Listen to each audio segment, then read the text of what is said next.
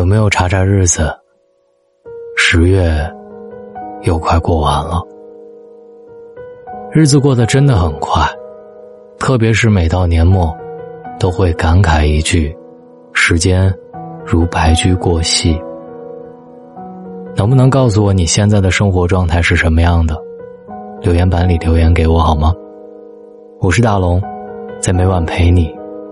微信公众号搜索“大龙”。希望每天陪你睡着的人是我。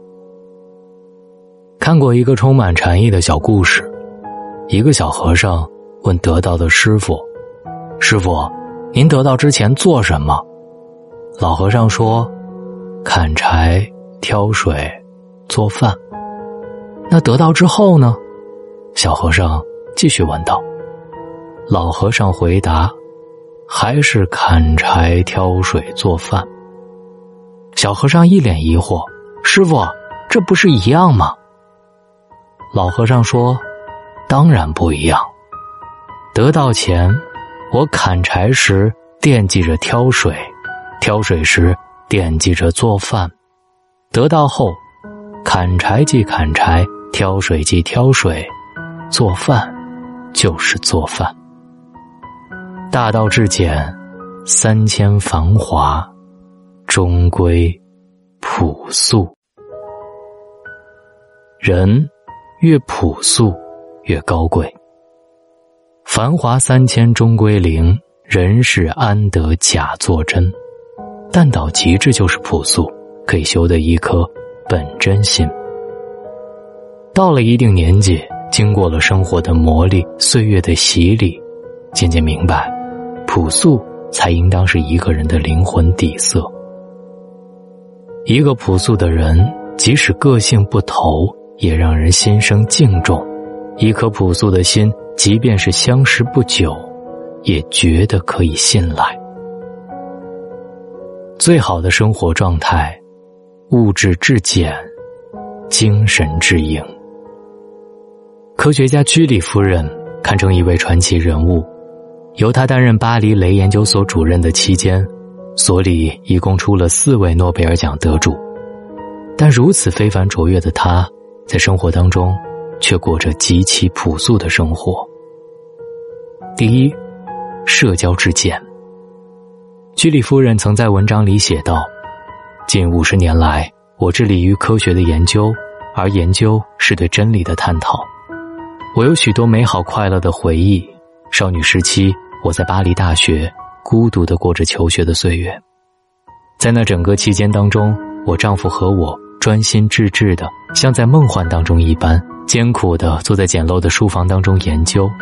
后来，我们就在那儿发现了雷。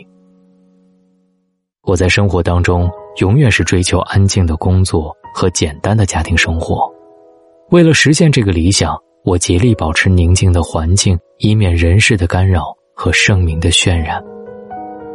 平日里，居里夫人就待在实验室里做实验，很少与朋友交谈。即便偶尔要与少数几个科学家交谈，居里夫人也会为了节省时间，一边聊天一边为女儿缝补衣服。第二，物质极简。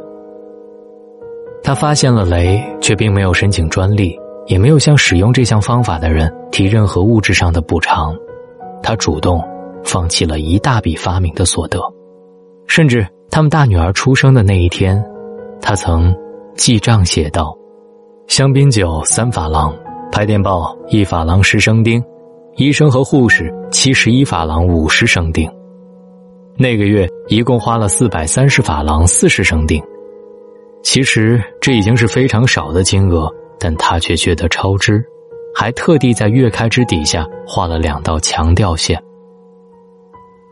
越是优秀的人，在事业上取得的成就就越多，在生活上就会过得越简单和朴素，因为他们将自己几乎全部的身心、时间和精力都投入在了自己所热爱的事业上。当一个人的格局越大，视野越来越开阔，境界越来越高。所在乎和关注的焦点，就会从个人的享乐主义升华到大我之中去。第三，精神之营。瑞典有一句老话：“钱可以储蓄，而时间不能储蓄。你怎么花时间，就决定了你一生的生活质量。生活是过日子，过日子要的不是太多的物质，而是要多一点的品质。物质生活一旦简单了，身边的一切也都会清晰的水落石出。”马未都曾说：“中国历朝历代都有鲜明的个性，人们的生活喜好。”也各有不同。他形容魏晋时代是精神上的奢靡，这个时代出了很多文人，这些人都是风流倜傥的。那个时代和现在很像，事物发展太快，他们愿意慢下来，专注于内心世界，追求精神上的丰盈和充实。比如说，顾恺之的绘画，王羲之的书法，刘勰的文学，更有山水诗人谢灵运。放荡不羁，竹林七贤，真正的隐士陶渊明。人总是在问，如何才能拥有丰富而自由的精神世界？其实，最有效的方法是少关注物欲声色，多接受艺术、文化和诗意的熏陶。生活由心，自在安宁。庄子《天道》当中说：“朴素。”而天下莫能与之争美。大道至简，生活最好的状态，也许就是物质上的简朴，精神上的丰盈与充实。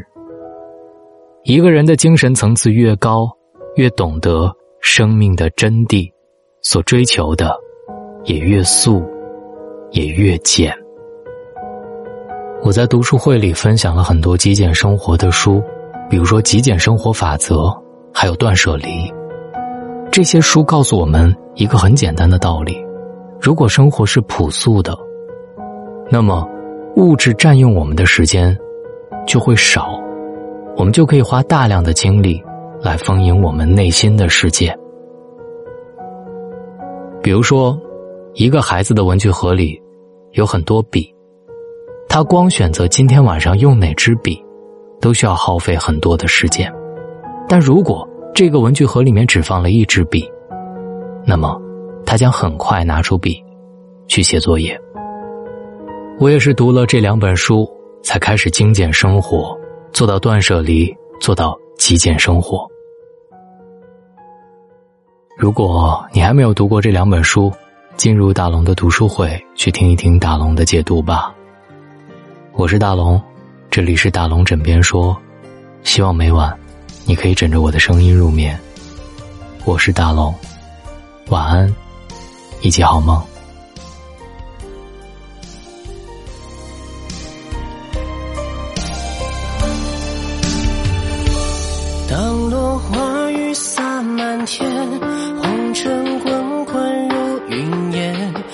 是柴与今生缘，手心纠缠着曲线，城门外。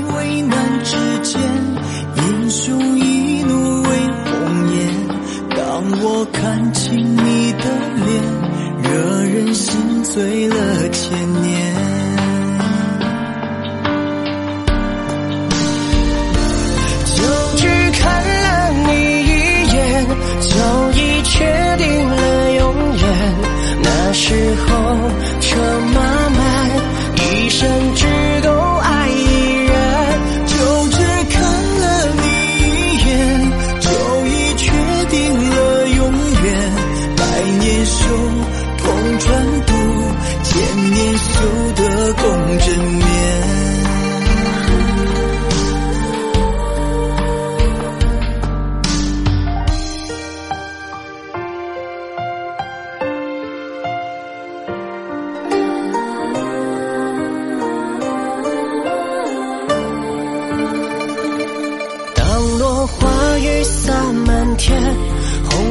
滚滚如云烟，前世债与今生缘，手心纠缠着曲线，城门外危难之间，英雄一怒为红颜。当我看清你的脸，惹人心醉了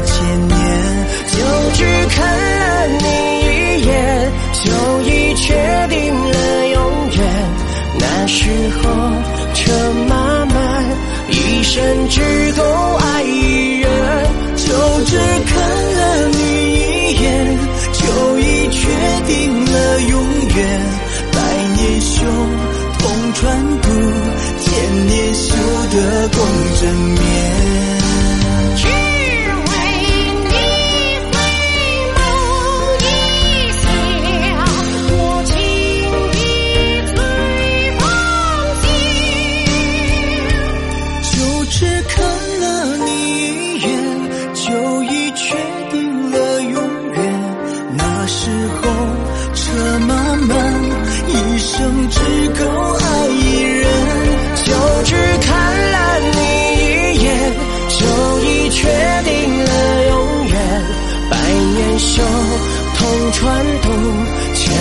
修得共枕眠，